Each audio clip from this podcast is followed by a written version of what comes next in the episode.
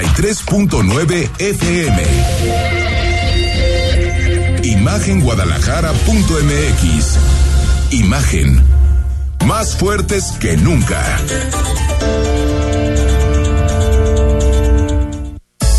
Twitter. Arroba Imagen Radio GDL. Imagen. Más fuertes que nunca.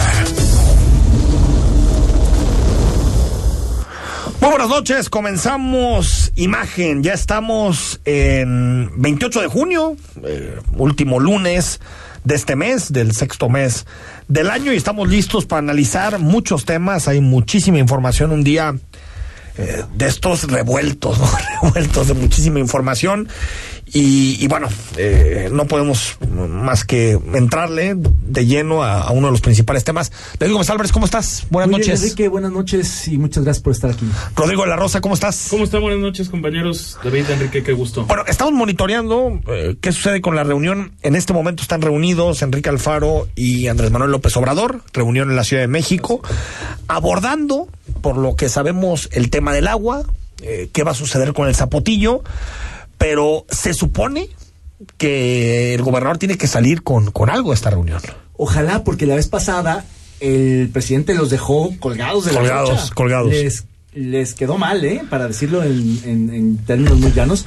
Yo espero que saquen algo, porque la verdad es que se nos están reduciendo las opciones y esa es una, esa es una opción todavía.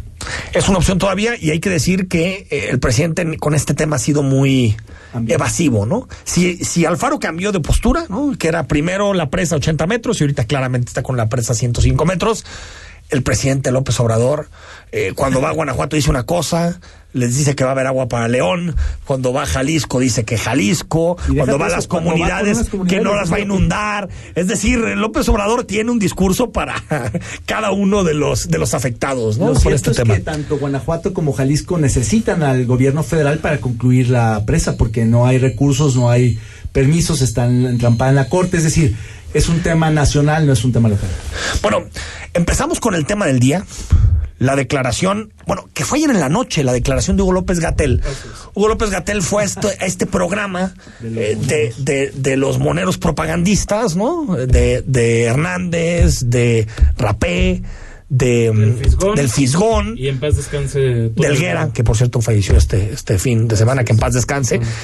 Y dio una declaración que yo dudo que alguno de los que nos está escuchando ya no, no le haya visto. En el día estuvo en redes sociales. a ver, esto dijo, esto dijo Hugo López Gatel en este programa, hablando del tema específico de los medicamentos para niños con cáncer.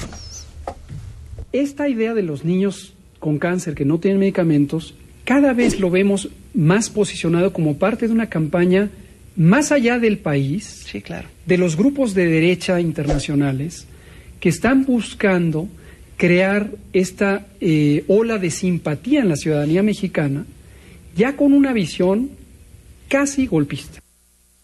Con una visión casi golpista. Sí, me parece ya una declaración totalmente desproporcionada, fuera de lugar, muy poco empática. Realmente ya a Gatel lo, lo, lo, no hay que tomarlo muy en serio. La verdad es que es lamentable, fue brutal la ola de indignación y de reclamos que generó este comentario, porque más allá de que, eh, digamos, haya gente que sí pueda estar interesada en agitar las aguas con este asunto, la realidad es que ese asunto existe porque si uno sigue escuchando la conversación en algún momento, uno de los moneros le dice, es una telenovela, es un montaje, Sí, lo dice Fisgón. Con intencionalidad. Infodemia. Infodemia incluso le, señalan. a ver, López Gatel es la comidilla hoy, pero los moneros, Dios mío. O sea, cuando, cuando dice que, que, que todo esto es producto de una conspiración casi golpista mundial contra el presidente López Obrador y que algún monero le diga, oiga, a ver, hay padres que, están exigiendo. a mí la palabra sí, ¿eh, Rodrigo? A mí la palabra sí. Porque una cosa es decir, quieren desestabilizar. ah, ah, ah, coincido, coincido. ahí sí, ahí sí nos sorprende. Coincido eh, contigo. Eso ha sucedido cotidianamente en ese espacio. Y agregar a, lo que comentas que el Fisgón es precisamente uno de los formadores ¿De de ese instituto Sí. de, De formación, formación política, política. de Morena. O sea, eso es periodismo de militancia. Bueno, periodismo de militancia pagado con nuestro dinero. Por Porque si fuera periodismo de militancia que se pagan ellos y que el partido paga, pues allá que hagan lo que quieran. Si ese no es el soberano, pues el soberano. No, los- los- pero, los pero David, no, no sé si lo hagan por convicción. No, Además, no, no, le pa- tienen le sueldo. pagamos doble por la Pero vía del el- partido el Morena y por la vía del subsidio a la jornada. Porque hay que recordar que la jornada es uno de los periódicos que más recibe dinero, ¿El que más? recursos, el que más recibe de la federación, del gobierno federal. Ni Es se decir, nota, ¿eh? Casi ni se nota, va 200 millones el año pasado para esos sueldos porque ganan un dineral a propósito de los periodistas pagados y no tan bien pagados. En la jornada siguen teniendo unos altísimos sueldos y el Fisgón y antes el Guerra y todos ellos ganan muchísimo ahí y en el partido. O sea, son militantes ideológicos, propagandistas. es Pa- una pa- cosa para quien no lo sepa, creo que es importante decirlo, David Rodrigo. Un golpe de Estado significa, por vías violentas, obstaculizar el funcionamiento O la toma de un poder. poder, La toma o de la Constitución, ¿no? Eh, De las leyes, de un poder, de no.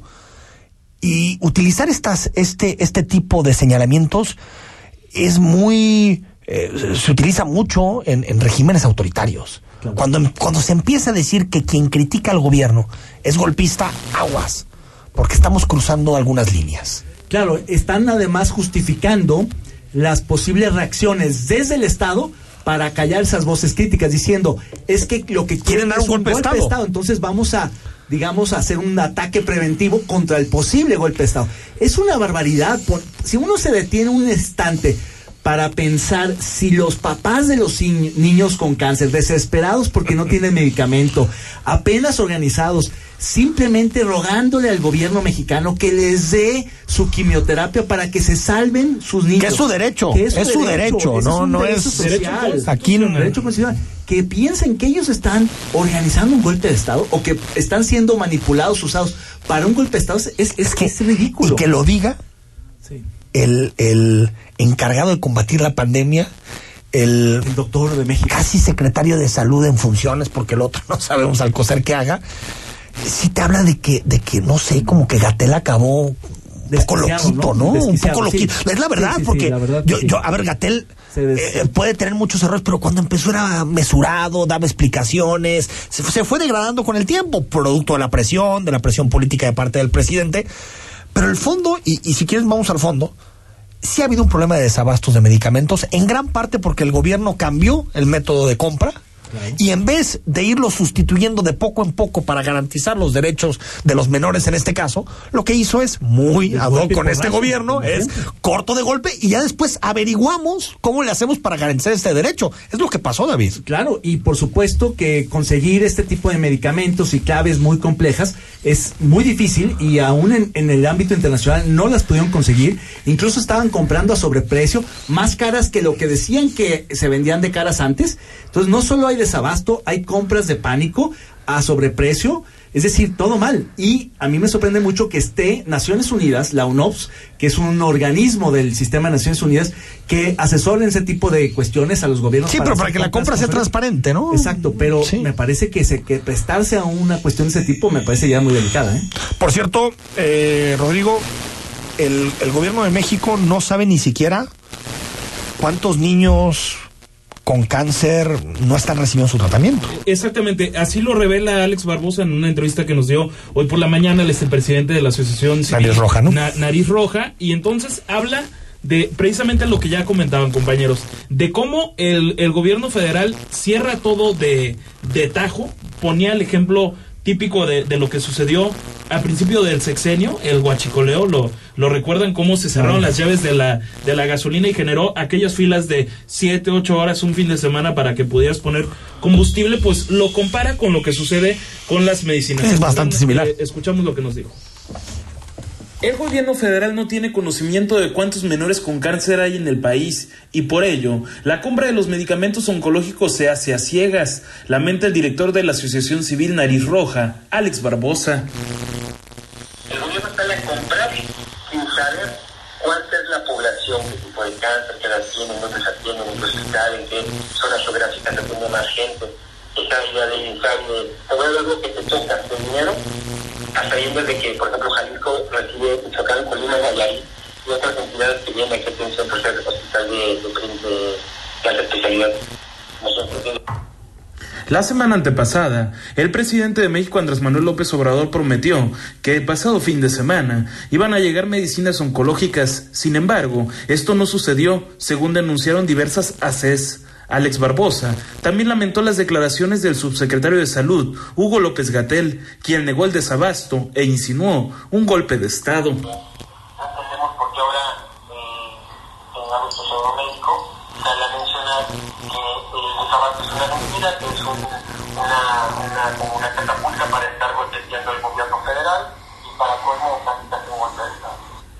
Rodrigo de la Rosa, Imagen Jalisco.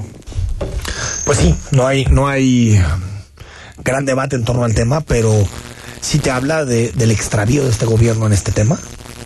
Porque Es que- ni siquiera saber la cifra. Una asociación civil que se constituyó hace unos 11 años, Nariz Roja, pensando en hacer un golpe de Estado porque no hay medicamentos para los para los menores. Es que dices, por donde sea es un escándalo. Y ojo, dice, a ver, del 100% de la población que tiene cáncer, el 10% son niños.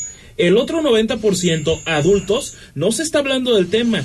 Y los Sí, porque los niños son más vulnerables y Claro, solemos poner atención o sea, ahí. Los niños son la punta del iceberg. Totalmente. En realidad, Es- hay una... es- exactamente. Y agregar ahí más o menos Decenas nos de miles. comentaba que los costos de un tratamiento de cáncer podrían ser más o menos 16 mil pesos a la semana.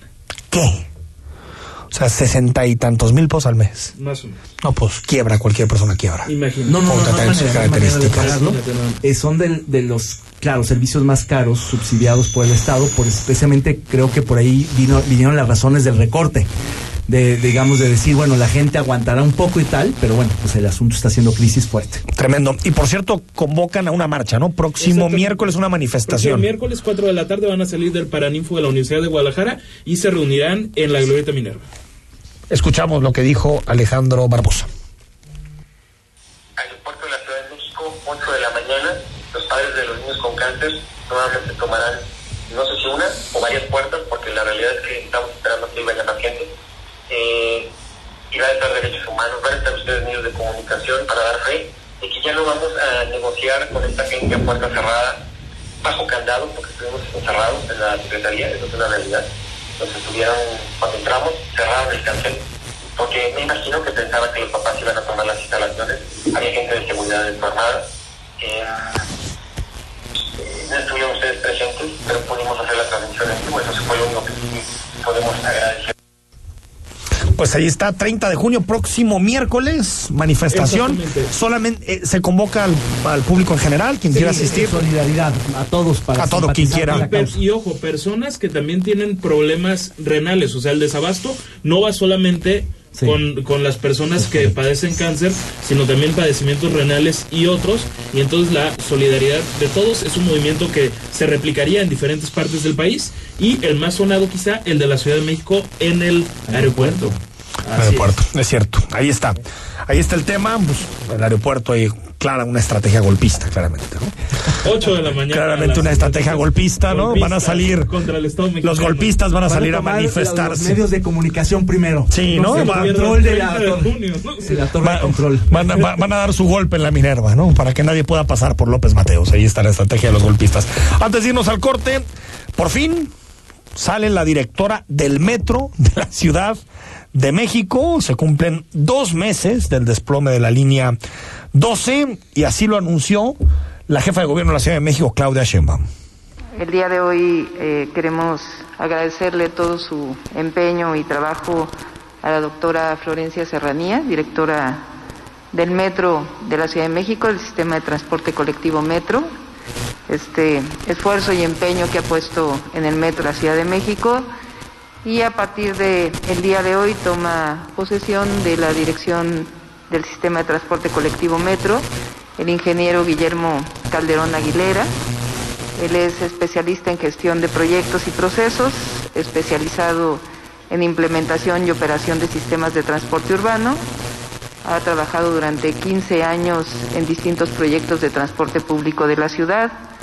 Él entró al gobierno de la Ciudad de México cuando fui secretaria de Medio Ambiente Se fue tarde, ¿no, David? Dos, Dos meses después. después. Aunque, por lo que hemos podido saber a través de columnas, ella presentó su renuncia poquito tiempo después, pero nunca se la aceptó la jefa de gobierno. Hasta Claro, ahorita. porque justamente habérsela aceptado hubiera sido también reconocer que había una cierta responsabilidad política en la directora general del transporte del metro.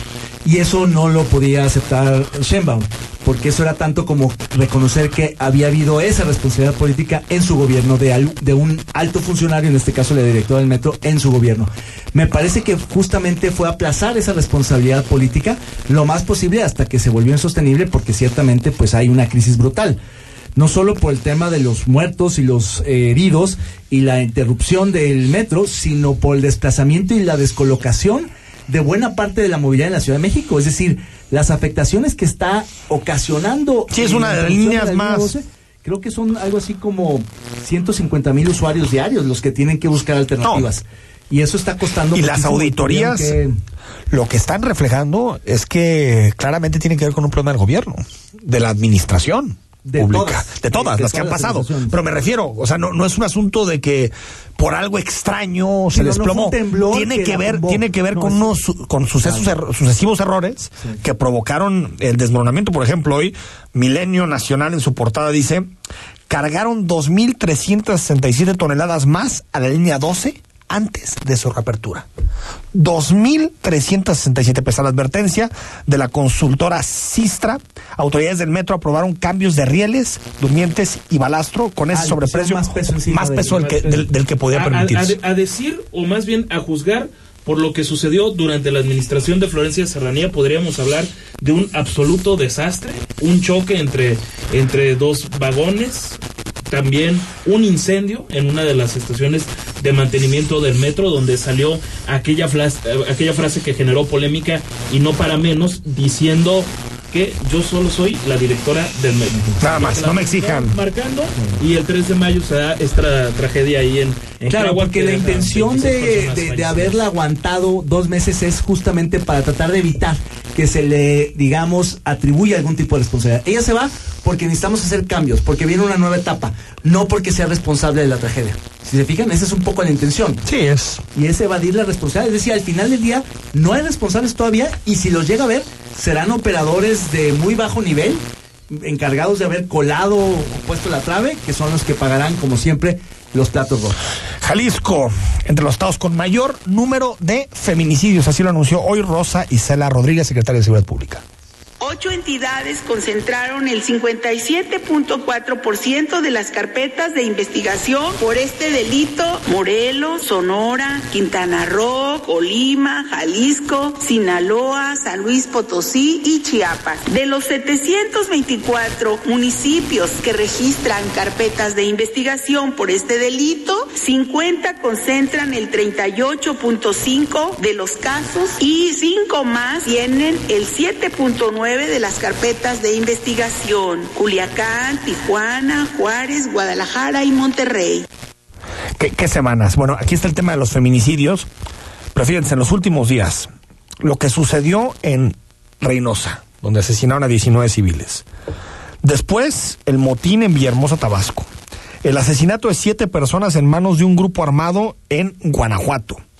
La irrupción de un comando que mató a siete en Fresnillo. Este fin de semana, choque entre grupos rivales en Valparaíso, Zacatecas, que dejó 18 decesos. Esto ha pasado en un plazo de una semana. Y dice el presidente que el país está en paz. Tranquilo. Y que hay gobernabilidad y que todo está tranquilo. Tremendo. Y a eso, a eso de- decir que hoy en Tlajumulco por la madrugada se encontró el cuerpo de una mujer y ahorita se está confirmando que fueron encontrados otros dos cuerpos de mujeres. Esto en Lagos de Moreno. Sí, es sobre la carretera que conduce de Lagos de Moreno a Encarnación de Díaz. Encarnación de días. La violencia Así las cosas. desatada. 8 de la noche con 19 minutos al corte. Seguimos analizando muchos temas, mucha información esta noche en Imagen Jalisco. El análisis político. A la voz de Enrique Tucent. En Imagen Jalisco. Regresamos. Hoy hay tanta información que es difícil identificar la que es útil y se ayuda a tomar mejores decisiones. Publicar noticias falsas, rumores y mentiras nunca fue tan común. Y todo eso afecta nuestra vida. En cambio, la información cierta, verificada y confiable puede salvar vidas. Busca fuentes confiables, compara, investiga bien, no te quedes con lo primero que te cuentan. Conoce más en INE.mx y es.unesco.org. Contra la desinformación, contamos todas, contamos todos. INE.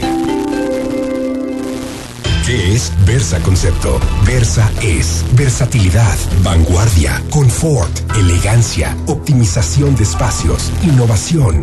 Eso y más es Versa. Versa Concepto, líder en sillas y muebles para oficina. Visítanos www.versa4.com. Evita que las lluvias te sorprendan. Si es la primera vez que visitas BMW Carmen Motors, te obsequiamos el mantenimiento de tu quemacocos o el llenado de nitrógeno en las llantas de tu BMW o Mini Cooper. Solo en Carmen Motors. Casi frente a Andares. Escucha la voz más saludable de México. Etel Soriano. En Bien y Saludable. De lunes a viernes a las 15 horas. Por Imagen Radio.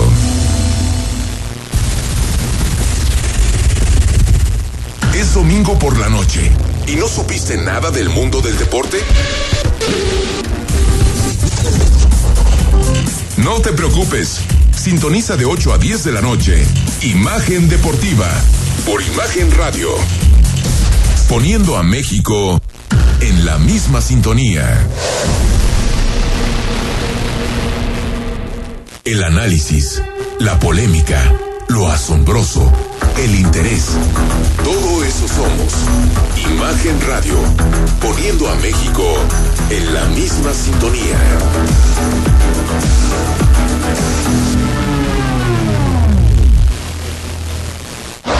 Queremos conocer tu opinión. Envía un mensaje de texto a nuestra cuenta de WhatsApp 33 33 69 45 22. 33 33 69 45 22. Imagen. Más fuerte que nunca.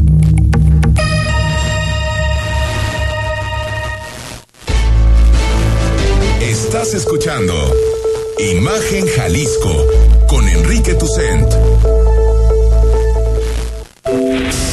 Facebook, Imagen Radio Guadalajara. Imagen, más fuertes que nunca.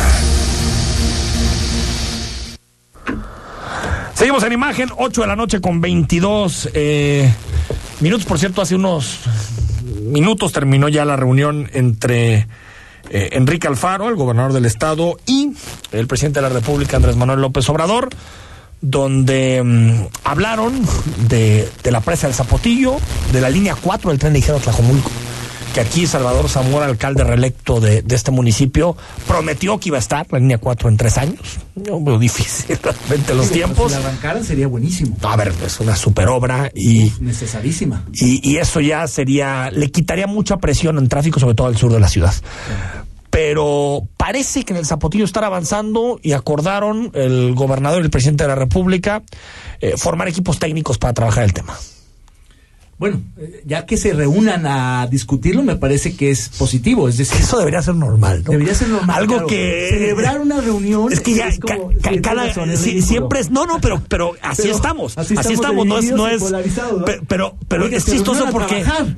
El señor Sí. gobernador y el señor presidente. Hoy, hoy había Pero, pues, portadas y había notas de se reúnen, ¿no? Como si fuera pues lo normal que es que los políticos se reúnan y, platiquen de claro, los y en temas, otros ¿no? países, aun cuando son de distinto signo partidista, se reúnen a trabajar y, y discuten y salen con acuerdos o no, pero están todo el tiempo reuniéndose a discutir. Es que fue hoy en la mañanera, ¿no? Que López Obrador puso en Dijo el, que lo iba a ver. en el mapa que iba a ver también al El gobernador de Chihuahua, ¿no? Chihuahua, A- perdón. A este. mm, eh, A Corral, Corral saliente. así a es, Corral, a- que a por Corral, cierto no se quiere reunir con Maru Campos, que es la entrante. Con el que también Dice ha que no, muchísimas que no. diferencias. ojo.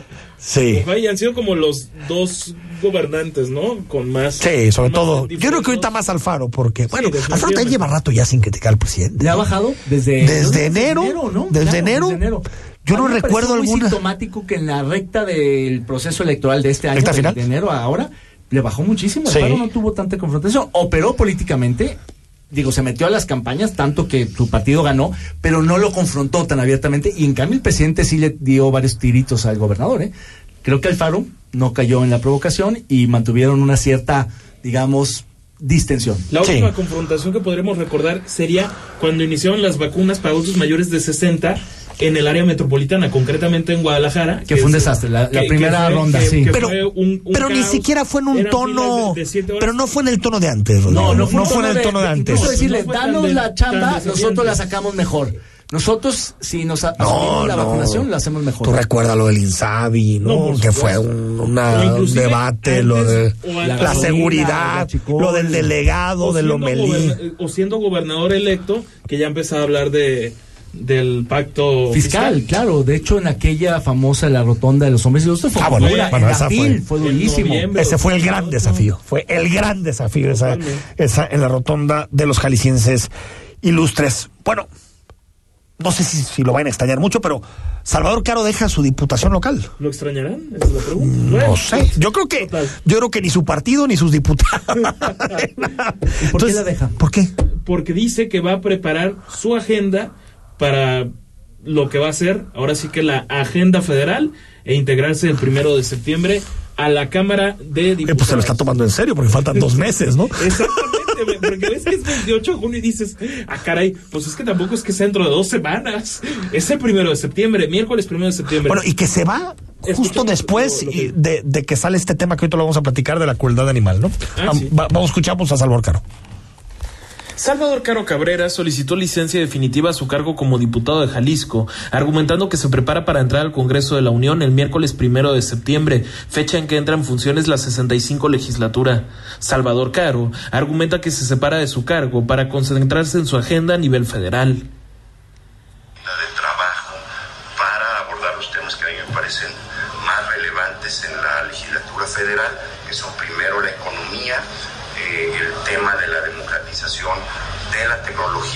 El respeto al Estado de Derecho, el fortalecimiento del régimen democrático. Caro Cabrera descartó buscar ser coordinador de los diputados federales jaliscienses. Rodrigo de la Rosa, Imagen Jalisco. Bueno, se va, se va quien, quien fue coordinador de la, de la mayoría. Sin pena eh, gloria, ¿no? Yo creo que con más pena que gloria, ¿ves? Pues sí. porque creo que su estilo, bueno, sí, sí. Ahora sí vas a decir por alusiones. No, oye, pero, pero, pero, sí, a ver, yo creo que su estilo no le hizo bien al Congreso. Te lo digo desde. Creo que ni el gobernador. A nadie. Yo creo que ese estilo arrebatado, antidemocrático, de no escuchar a la oposición, de saltarse las comisiones, de no entender el diálogo con la sociedad civil, todo este tipo de cosas no le ayudó porque te voy a decir una cosa. Eh, era algo positivo que la gente veía de Movimiento Ciudadano, esa apertura, dialogar con la sociedad civil, con organizaciones. Es casi cualquiera hubiera sido mejor coordinador. Es decir, sí, por completo. entre varios que se religen ahora, creo que, que estuvieron en las, en las en la, en la que termina, que van para la que comienza. ¿Cómo quién? Ah, pues varias mujeres, este Franco, este ah, ya, Salas, en fin, no, no, recuerdo bien los nombres. Claro, Salas era regidora de Guadalajara. Tienes razón. Este pero, fíjate, más allá de yo creo que el estilo sí impuso mucho de cómo se debatió en el Congreso. Y fue una legislatura en donde hubo muchos retrocesos. Porque que, uno parecía que se habían ganado. Hay maneras de aventarla a planador, es decir, aún ganando puedes ganar con un poquito de sensibilidad, sin tanta soberbia, sin tanto lastimar. Y sin embargo, a él le gustaba un poco jactarse de... de, de, sí, de traer, de traer el tráiler, ¿no? De, de golpear, ¿no? Decir, y sí, ahora creo que Movimiento Ciudadano tiene una oportunidad, porque creo que hay varios perfiles interesantes, de tener un coordinador o una coordinadora yo, con sensibilidad, yo, yo los noto que andan en ese tema muy, muy enfrascados porque realmente quien, ¿ah? quien, se escucha es, que ya la nombrabas, Priscila Franco, una de ellas. Salas, que ya Claudia Salas, eh, que, que es, digamos, reciente en MC, más bien ella viene del PAN y en el Tribunal Judicial en su momento. Todavía no está tan en las confianzas, digamos, del gobernador ni de, ni de los principales tomadores de decisiones del Movimiento Ciudadano. Y también se habla de Quirino, de Quirino Velázquez. Sin duda. Que, que se, otro que se religió y que quiere ser candidato a Tlajomulco en, en tres años, pero eh, pues es que MC estuvo, ganó tantos distritos que se quedó sin pluris. Y entonces Claro, eso porque, complicó. Imagínate el contraste. No, pues eso si hubiera entrado. Todos los planes si de hubiera MC. entrado Ricardo Rodríguez, a Exacto, quien le mandamos un saludo. Ese es- él tiene mucha mano izquierda, tiene Claro, mucha sensibilidad, eso sería un buen tacto, coordinador. mucha visión, sabe negociar, sabe escuchar, algo bien, bien. extrañísimo. Imagínate el contraste que hubiera sido de este señor que se va a Ricardo que hubiera llegado. No, hombre, sería otra otro partido, otra bancada. Y recordemos que Salvador Caro llega al Congreso Federal en parte por un berrinche. Porque cuando hay, eh, existe el cambio de la candidatura, cuando se va Ismael del Toro y llega Lemus, dice Porque- que él, porque que él no tenía acuerdo. Y que le tocaba o por qué? No, en realidad eh, como que no estuvo dentro de las negociaciones para el cambio de candidatura, la definición de la ¿Pero tenía planilla, que todo eso. consultado? Pues sí, él pensaba eso. Entonces dijo, yo no, yo ya no voy a participar en política, me voy, se acabó, hasta que le dijeron, oye, no seas gacho. Ahí te, te tenemos una curul esperándote en la ciudad, en la Ciudad de México. Nota menor. Antes de irnos al corte, se aprobó a nivel, eh, bueno, más bien lo aprobó la Suprema Corte de Justicia, el uso lúdico de la marihuana, tal vez ya el último escollo judicial, ya, marihuana totalmente legalizada para usos recreativos, ocho votos a favor y tres en contra, donde se anulan cinco artículos de la Ley General de Salud que impiden el consumo lúdico de la planta, pero no significa ya que todo el mercado sea legal. Sabemos que hay un proceso donde se, tienen que implementar muchas cosas, pero sí era lo último, ¿no? Que tenía que decir la Corte con relación a que, pues, cada uno es libre de, de, de optar por el consumo que quieran. Claro, ya no es ilegal, ya no hay que ampararse. Ya no hay que ampararse. de elección personal, claro, no se puede comercializar, todavía falta esa, to- toda esa etapa, pero vaya, ya no es un delito el consumo. Ahora, ahorita, ¿qué pasa si te detienen? Ahorita, ahorita, O sea, si, si te tienen un. Bueno, ahorita no sé, a las ocho y media. Saliendo del No, no creas, no creas que tengo planes, no creas que tengo planes. No, a ver, pensando en alguien que en este momento, pues se supone que no podrían procesarte o sí. Seguramente Alguien que, tarda- que tiene un, un, eh, algo de marihuana con, o que consumió, no, no pueden procesarte legalmente, ¿no? pues ya no podrían porque ya está aprobado, pero eso toma siempre un poco de tiempo en lo que, digamos, se socializa, se publica, se hace oficial, digamos, se asume por parte de todas las autoridades, todas las instancias. Pero, digo, es una nota muy importante de hoy. Creo que es un triunfo para muchos activistas, para muchos defensores de derechos humanos, para gente que se opone a la criminalización de los chavos. Creo que es un paso importantísimo. Yo también lo este creo. Es un paso fundamental y al final, como en todo, cada quien decide qué consume. Se acabó. No tenemos por qué imponer a los demás lo que, lo que consideramos Fueron que es óptimo. tres ministros los que votaron en contra, Yasmín Esquivel, Alberto Pérez Dayán y Jorge Pardo, llamando la atención lo de Yasmín Esquivel, ¿no? Porque propuesta por López Obrador. Propuesta de López Obrador, esposa de José De Riobó. María Riobó, cercanísimo de López Obrador, y bueno, con este... Pero ¿por qué se te hace extraño? Por, por- por la parte Si el que- presidente no está de acuerdo en esos temas. Pero si dicen de... Solo dividen. Pero si hablan de ser progresistas... Ay, bueno, ¿qué ¿quién habla de ser progresista? López Obrador es pero más conservador es que un padre, Dios mío. Que, coincidan Pardo y Esquivel. Claro. Y a mí me parece sano. Un, un Por supuesto. 7-3 me parece muy razonable. No, es mejor que la 8-3, ¿no? totalidad. 8-3, 8-3, perdón, 8-3. porque son 8-3. 11. Y creo que estuvo bien. A mí me 8-3. gusta que haya sido una mayoría contundente Bueno, de la me- cosa. Ay, y hay, min- y hay ministros conservadores y hay ministros liberales, eso es bastante ver, normal, ¿no? Como en todos lados. Al corte, 8 de la noche con 33 minutos. El análisis político. A la voz de Enrique Tucent. En Imagen Jalisco. Regresamos. Crea tu propia oficina. Con Versa encontrarás confort, elegancia, vanguardia. Lograrás optimización en tus espacios, innovación en muebles y sillas para oficina. Versa Concepto, líder en sillas y muebles para oficina. Visítanos www.versa4.com. El mundo de los negocios y la economía se encuentran en una profunda transformación. Para entenderla, se requiere de una visión dinámica, global, joven y fresca. Rodrigo Pacheco te espera con un nuevo enfoque en imagen empresarial. De lunes a viernes, de 6 a 7 de la mañana, por Imagen Radio, poniendo a México en la misma sintonía. Ahora las niñas y niños, adolescentes y jóvenes tienen garantizado el derecho a la educación gratuita en todos los niveles. La inclusión, permanencia y continuidad. En la 64 legislatura, el Senado aprobó las leyes de reforma educativa. El sistema escolar va ahora por la calidad, la dignidad y los valores nacionales. Con la participación de alumnos, el magisterio y de padres de familia en beneficio del futuro de México. Senado de la República. Cercanía y resultados. Las noticias en México y el mundo no descansan. Imagen informativa con Patricia Rodríguez Calva. Domingos, 7 de la noche. Imagen Radio, tan grande como la información. Poniendo a México en la misma sintonía.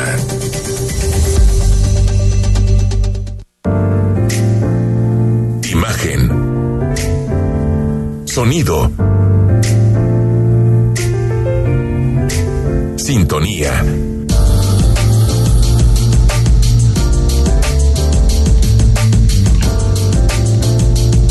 Poniendo a México en la misma sintonía.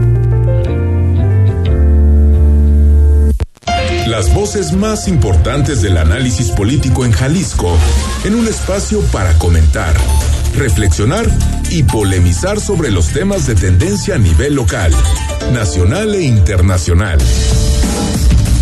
Imagen, más fuerte que nunca.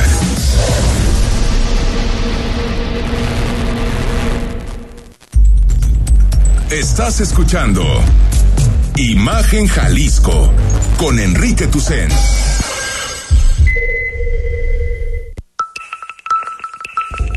YouTube, Imagen Radio Guadalajara. Imagen, más fuertes que nunca.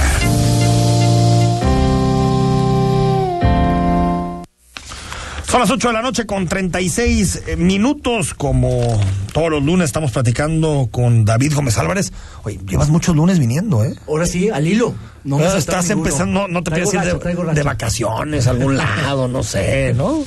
No, está ¿No? temporal. Es el cuarto consecutivo, ¿no? Oye, ¿qué onda con el tema de la vacuna Cancino, eh?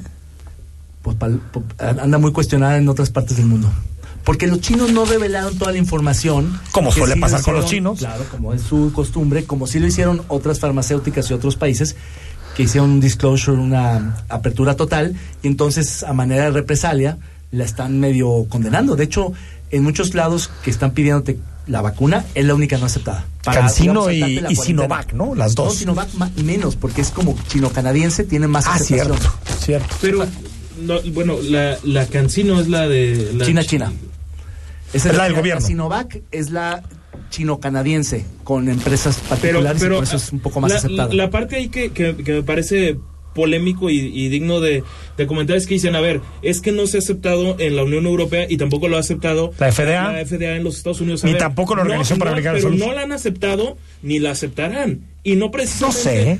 A ver, yo ¿de verdad ves a la autoridad de Estados Unidos autorizando una vacuna china? Sería extraño. Muy extraño. O la rusa, ¿no? A ver, yo creo que es un... Tampoco, la es- Sputnik tampoco. pero hay mucha geopolítica. Mucha geopolítica. Sí. Es que si la acepta Sí, pero. Unidos, Es que eso es inunda el mercado Sí, pero si China abre los datos ahí ya todos tenemos posibilidad de ver los resultados. De hecho, Unidos Sputnik se abrió. Sputnik abrió y Lancet hizo un estudio donde decía que tenía Ah, noventa y claro. tantos por ciento Y que de salió súper efectiva. súper efectiva. Súper efectiva, claro. Lancet sí se abrió, Cancino no. Queremos platicar esta, esta noche con Dulce Ramírez, es directora de Igualdad Animal, una activista que, que, que lleva mucho tiempo pues dando, dando lata con el tema de, de, de la protección de los animales. Y, y a ver, bueno, ¿cómo estás? Mucha lata a los yo, yo, a, a los gobiernos, a los congresos, y qué bueno, porque Las empresas. a las empresas. A ver, y tú, tú, tú llevas mucho tiempo impulsando un tema que tiene que ver con evitar el sufrimiento de las gallinas y promover que consumamos eh, huevo eh, de, de, de gallina libre de jaula. Sí, sobre todo es eh, identificar que hay un grupo de animales que ha sido totalmente invisibilizado de la protección animal, que son los animales destinados para el consumo humano, ¿no? Que hablamos de gallinas, de pollos, de cerdos, de vacas, donde nuestro sistema alimentario tiene a estos animales viviendo en condiciones terribles. Y eh, para poder regular o establecer ciertos criterios y que México sea parte de estos estándares de bienestar animal, tenemos que adecuar nuestras leyes, tenemos que regular e- verificar identificar qué está sucediendo. Y uno de los temas importantes, como bien mencionas, es que Igualdad Animal desde el 2016 estamos trabajando por una transición al sistema libre de jaula. Y esto tiene que ver, hace dos semanas el Parlamento Europeo ya aprobó el primer paso para que este sistema se prohíba, que es el confinamiento de gallinas en jaulas.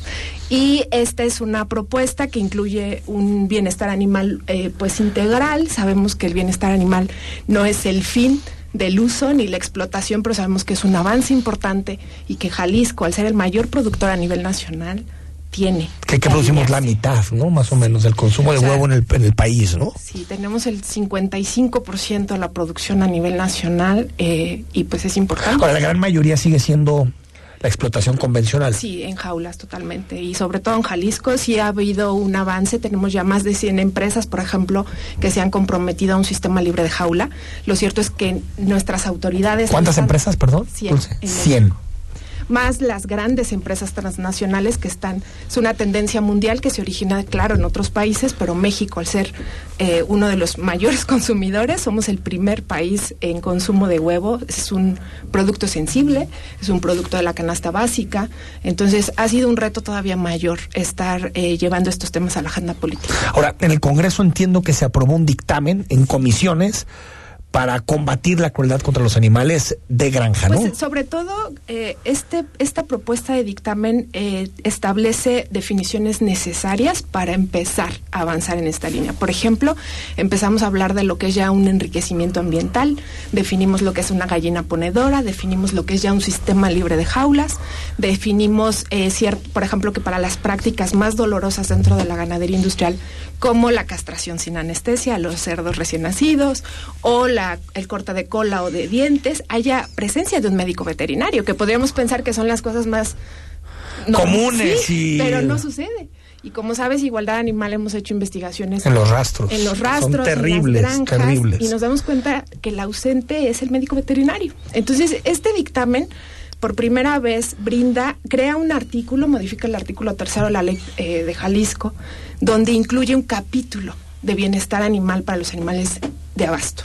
Y creemos que es el primer paso, crear estas definiciones, eh, alinearnos con eh, SADER para crear los criterios que nos permitan eh, también saber cómo es un sistema de producción libre de jaula, ¿no? Porque ya lo encontramos en los supermercados. Sí, sí, ya, ya, ya te dice ahí, ¿no? este es libre de Estamos jaula. en los anaqueles y dicen, libre de jaula y es como, ¿y quién dijo? ¿Dónde se ve? Entonces, Ah, o sea, esas marcas no, no, no, no están pasando por México- distintos protocolos o Tendrían que, es decir, sí hay ciertas eh, verificaciones cuando la- el productor se da de alta, especifica de qué producción viene, pero no tenemos una norma estatal que regule esa producción. Pero por ejemplo, los que nos encontramos en los supers que dicen libre de jaula, eso es- porque ellos se quisieron poner, decir, no hay, no hay nadie que es verifique de eso. producción libre de jaula, claro, pero no hay manera de con- constatarlo. Por ejemplo, nosotros hemos visitado algunas granjas, hemos solicitado visitar esas granjas, porque no solo es tengo un sistema libre de jaula, es cuántas gallinas tienes por metro cuadrado, qué perchas usas, qué nidos usas, cuál es el sistema.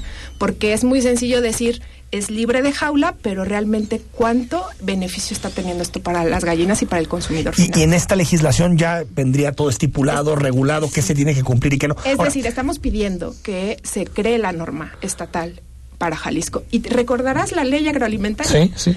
En esta ley, cuando nosotros revisamos esta ley, pedimos, se iba a incluir el bienestar animal para como parte de la agencia. Ves que se creó esta agencia para verificar todo lo que se produce en nuestro estado y quedó súper corta. Sacaron totalmente el bienestar animal y es por eso que estamos buscando ahora con esta ley.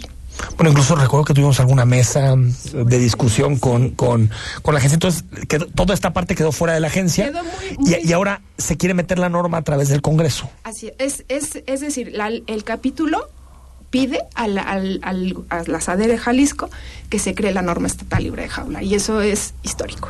Ahora, ¿quiénes son los que presionan para que este tipo de cosas no pasen? ¿Los, los productores? ¿Los- Eh, sabemos que va a haber un- una inversión, es decir, el bienestar animal contempla un costo que la industria no quiere asumir y es momento de que lo asuman. El bienestar animal tiene implicaciones lo cier- altas de- no solo de la calidad del producto que ellos mismos llaman, sino que está generando pérdidas, porque las empresas están optando por incluso traer el huevo de Brasil o traer el pollo de Brasil porque México no le da las garantías ¿no? de, de calidad o de inocuidad que están pidiendo, y más en, esta en estos tiempos de COVID. México se ha quedado muy atrás en los estándares de bienestar animal y de inocuidad. Entonces sí hay un lobby muy fuerte por parte de la ganadería industrial que se resisten al cambio. Nosotros tenemos grandes productores eh, de huevo que se resisten a, aún así cuando Que ya son los que identificamos los principales, Sí, Bachoco. San Juan, todos estos son, son, se, se resisten. Eh, por ejemplo, yo sé que Proan tiene intenciones, a Proan tiene clientes que le están pidiendo libre jaula. Costco es uno, perdón, ya dije. No, dilos, dilos, dilos, dilos, dilos. Dilos después. que Les mandamos la factura a ver si la quieren pagar.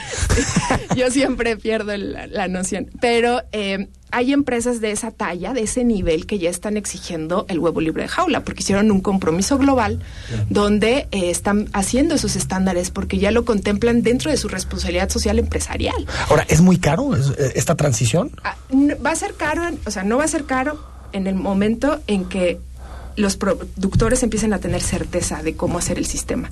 Ah, Es normal que ahorita ningún productor quiera decir voy a ser libre de jaula cuando no tenemos una norma oficial que les dicte cómo van a ser los criterios. Nadie quiere invertir a ese nivel. Lo cierto es que ya se está consumiendo. Hay cada vez más personas están cuestionándose de dónde viene lo que consume y deciden elegir sistemas menos crueles, por de- decirlo así, pero sí hay hay un trabajo de infraestructura, hay un trabajo de alineación de criterios y hay un trabajo de demanda y de certeza al consumidor. David.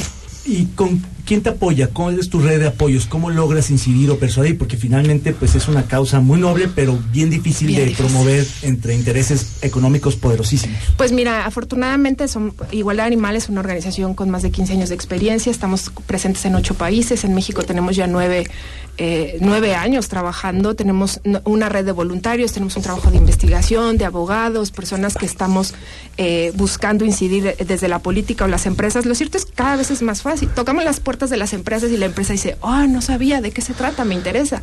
Y empieza a ver esta, como que esta sinergia entre, no, no tenía idea. ¿no? O sabes que sí es cierto, una vez en un hotel me pidieron, eh, me preguntaron sobre si el sistema era libre jaula o si era huevo orgánico. Entonces las empresas empiezan a ver esto como una medida de atracción a un público que cada vez está más informado. ¿no? Sobre todo las nuevas generaciones, ¿no? No. Ahora yo, yo, yo, yo, yo por ti dulce consumo huevo li- libre de jaula, pero ahorita ya me pusiste a dudar, igual que compro. Mejor ya cuando esté en el súper, te voy a mandar un mensaje y te voy a decir, dulce, ¿me apruebas esto? No, No, hay, hay, tenemos una lista, claro, y hay... ¿En dónde está? ¿En Igualdad tiene- Animal? Sí, Isader tiene publicados los, los productores sistema en jaula, o sea, sí hay certeza. Ahora- Lo que no podemos asegurar ahorita es, hay empresas como la que mencionaste, Bachoco, que nadie conoce sus granjas ni su sistema. Y por la cantidad de huevo que están vendiendo o la cantidad de, de, de, de- sí, de huevo que están produciendo, no nos cuadra que sea No, bueno, está, está complicado. Además del, del factor económico que ya mencionabas, que suena muy lógico que por eso haya, digamos, Resistencias, ¿no? resistencia a, a todo esto que plantean, ¿qué otros factores de los de los productores hacen que, que se resistan precisamente al, al libre pastoreo, le llaman? Sí, de las eh, libre de jaula. Tenemos, Libre de jaula. Hay, hay libre pastoreo, libre Ah, de jaula. Libre de pastoreo, las gallinas tienen acceso a exterior o tienen más espacio. Lo cierto es que tampoco tenemos ya las dehesas ni los territorios para hacer ese tipo de producción. Nosotros, recordarás, hicimos una investigación del medio ambiente y fue impactante, pero respondiendo a esto es, así se ha hecho siempre. Y eso es... Eso modifica, es- ¿no? El- Y, y, en- y sobre todo en Jalisco, en los altos de Tepatitlán, por ejemplo, no solo es el sistema de jaula, hay una práctica que es sumamente cruel, que es la pelecha o la muda forzada, donde se acelera el ciclo de postura de la gallina hasta por 10 días, sin agua y sin comida. Entonces, esas gallinas vienen ya de, es lo que se llama gallina de segunda, donde ya pasan hasta dos años ahí. O sea, salen de una producción tecnificada, libre jaula, al año tres meses, y son puestas en esa granja para la pelecha y para estar otro año más. Entonces, eso es brutal. Y la muda forzada con ayuno ya es prohibida en casi todos los países, menos México. Entonces, esta iniciativa está haciendo una propuesta para regular la muda forzada eh, con ayuno. Para, para quien nos está escuchando eh, tal vez las nuevas generaciones entienden mejor estos temas, Dulce, pero eh, para quien tiene más edad y dice, Ay, pues sí, está bien, pero no habiendo tantos problemas, ¿por qué estamos hablando de las gallinas? ¿no? Eh, ¿Qué les dirías? ¿Por qué es importante este tema, aparte de lo que ya has dicho? Lo, más significativo para mí es ver cómo conectamos, cómo conecta el trabajo del bienestar animal o los progresos que podemos dar en el respeto a la vida de los animales, conecta con los problemas sociales, con los problemas culturales, con los problemas de violencia. Entre más fomentamos la empatía y la construcción de un mundo más solidario y compasivo, eso incluye a los animales. Y creo que las agendas siempre va a haber prioridades. Lo cierto es que también las investigaciones que hemos hecho en igualdad animal no solo es el tema de, de animales, lo conectamos con el medio ambiente y la explotación laboral. Hay niños y niñas en las granjas, limpiando granjas, ¿sabes? Y eso nadie lo regula. Entonces nuestras investigaciones inciden en esos tres aspectos, el los animales, el humano y el medio ambiente. Y es lo que la OIE ya establece como un solo bienestar. Antes al corte nos dice terminación 0360, qué gusto escuchar la iniciativa para evitar el sufrimiento de los animales. Cuando paso por Te- Tepa se me encoge el corazón al ver los gallineros. Esas pobres gallinas jamás tocan la tierra ni reciben la luz del sol. Dulce, gracias por venir. Gracias por la invitación, es un gusto verles Muchas siempre. felicidades. Gracias, felicidades y suerte y vamos a estar ahí metiéndole fuerza para que para que pase. Al corte y cuando regresemos ya ya declaró Alfaro en su Así salida en su salida de, de la reunión. El análisis político a la voz de Enrique Tucent en Imagen Jalisco. Regresamos. Escucha Imagen Jalisco con Enrique Tucent de 8 a 9 de la noche. 93.9 FM. Imagenguadalajara.mx. Imagen. Más fuertes que nunca.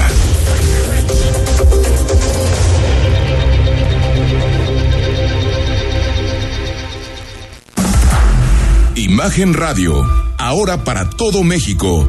Lleva su programación a la televisión abierta, en el canal 3.4 de televisión abierta. Imagen Multicast, la mejor información, con la mejor tecnología digital de la televisión en vivo y a todo color. Con los reconocidos comunicadores de Imagen Radio, Imagen Multicast. Canal 3.4 de televisión abierta, poniendo a México en la misma sintonía. Imagen PD. Todos los sábados, de las 0 horas a las 3 de la mañana. Imagen PD. Con Gonzalo Oliveros. Imagen Radio. Poniendo a México en la misma sintonía.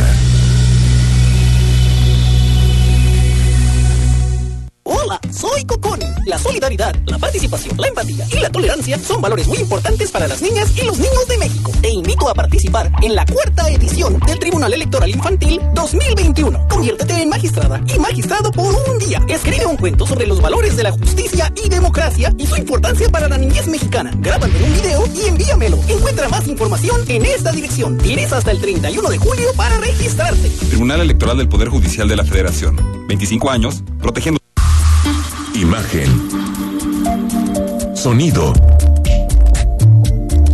Sintonía.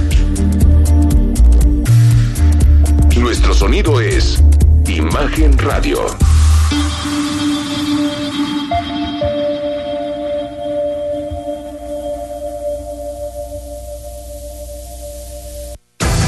Compartimos micrófonos contigo. Mándanos una nota de voz de no más de 20 segundos al WhatsApp 33 69 45 22 y escuchamos tu punto de vista durante el programa. Imagen, más fuerte que nunca. Estás escuchando Imagen Jalisco con Enrique Tucent. Instagram, arroba Imagen Radio GDL. Imagen, más fuertes que nunca. Hola, Enrique, te pregunto, han hablado mucho de López Gatel como subsecretario, pero yo en lo personal no sé cómo se llama el secretario, no sé cuánto gana el secretario, no sé en qué país se encuentra, no sé cuánto le están pagando allá de nuestro dinero y nadie ha, por lo menos yo no he escuchado a nadie que comente algo. ¿Nos podías ayudar con respecto a esto, por favor? A ver, pues no, no puedo responder todas las preguntas porque no, pero es el secretario del COSER, el, el- el- Jorge. Jorge Alcocer, el secretario de, de Salud.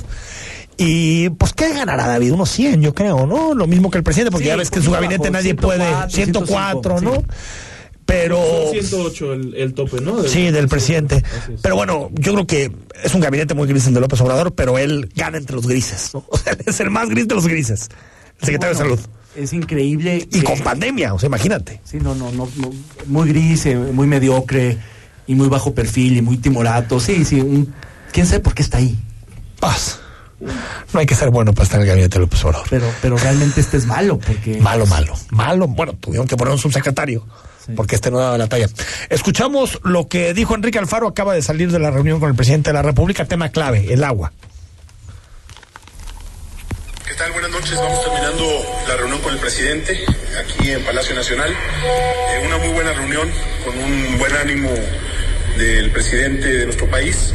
Eh, platicamos de muchos temas, se abordaron distintas agendas y pudimos avanzar en algunos eh, acuerdos que van a ser eh, afinados y revisados el próximo martes en una reunión que vamos a tener con una parte del gabinete del gobierno de la República y con una parte también del gabinete estatal para poder eh, desahogar algunas cuestiones en materia de seguridad, de agua, de infraestructura para transporte público, de infraestructura carretera, en fin, creo que fue una agenda muy amplia y la verdad es que eh, con el presidente una vez más eh, tuvimos una reunión muy cordial, eh, con mucha apertura de su parte, pudimos poner sobre la mesa temas, nos hablamos con franqueza como siempre lo hemos hecho y creo que fue una reunión muy productiva. El próximo martes estaremos una vez más acá para poder ya aterrizar los primeros acuerdos que hoy tomamos y los avances que se tuvieron irán ya eh, convirtiéndose en una agenda de trabajo para los próximos años. Creo que fue una reunión positiva para nuestro Estado y vamos a seguir trabajando en estos temas pendientes, tratando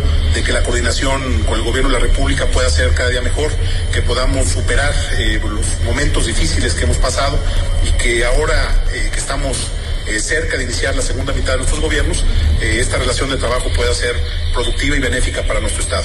Le seguiremos informando.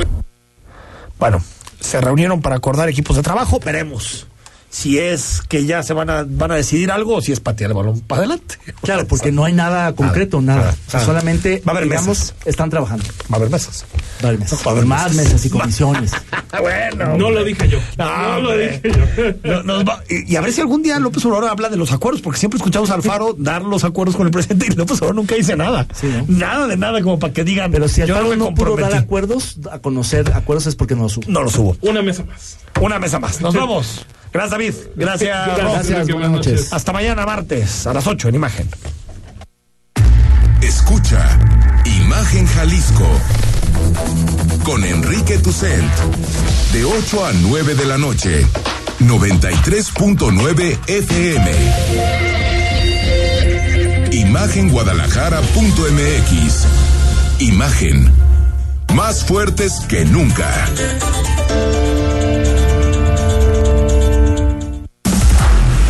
Imagen Radio, ahora para todo México. Lleva su programación a la televisión abierta, en el canal 3.4 de televisión abierta. Imagen Multicast, la mejor información, con la mejor tecnología digital de la televisión en vivo y a todo color. Con los reconocidos comunicadores de Imagen Radio, Imagen Multicast. Canal 3.4 de televisión abierta, poniendo a México en la misma sintonía. Imagen Radio, ahora para todo México. Lleva su programación a la televisión abierta, en el canal 3.4 de televisión abierta. Imagen Multicast, la mejor información, con la mejor tecnología digital de la televisión en vivo y a todo color con los reconocidos comunicadores de Imagen Radio, Imagen Multicast. Canal 3.4 de televisión abierta, poniendo a México en la misma sintonía. Tengo 17 años, mi mamá falleció de cáncer. Ese vacío que dejó ella al irse me hundió, es lo que me tiene aquí. Me fui empezando a juntar con malas amistades y me dejé que, que me envolvieran y dije, pues va, la probé y me gustó y de ahí me agarré. Marihuana y tabaco son lo que... mi consumo crónico. Se fueron mis ganas de vivir. Me causó mucho sentimiento que me dijo mi abuela, yo no quería esto para ti. El mundo de las drogas no es un lugar feliz. Busca la línea de la vida. 800-911-2000.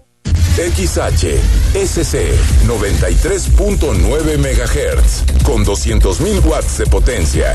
Transmitiendo desde Avenida Rubén Darío 746 tercer piso, Colonia Lomas de Guevara, Guadalajara, Jalisco. Código postal 44657. Imagen. Poniendo a México en la misma sintonía. Está usted escuchando Imagen. Sintonía. Poniendo a México en la misma sintonía.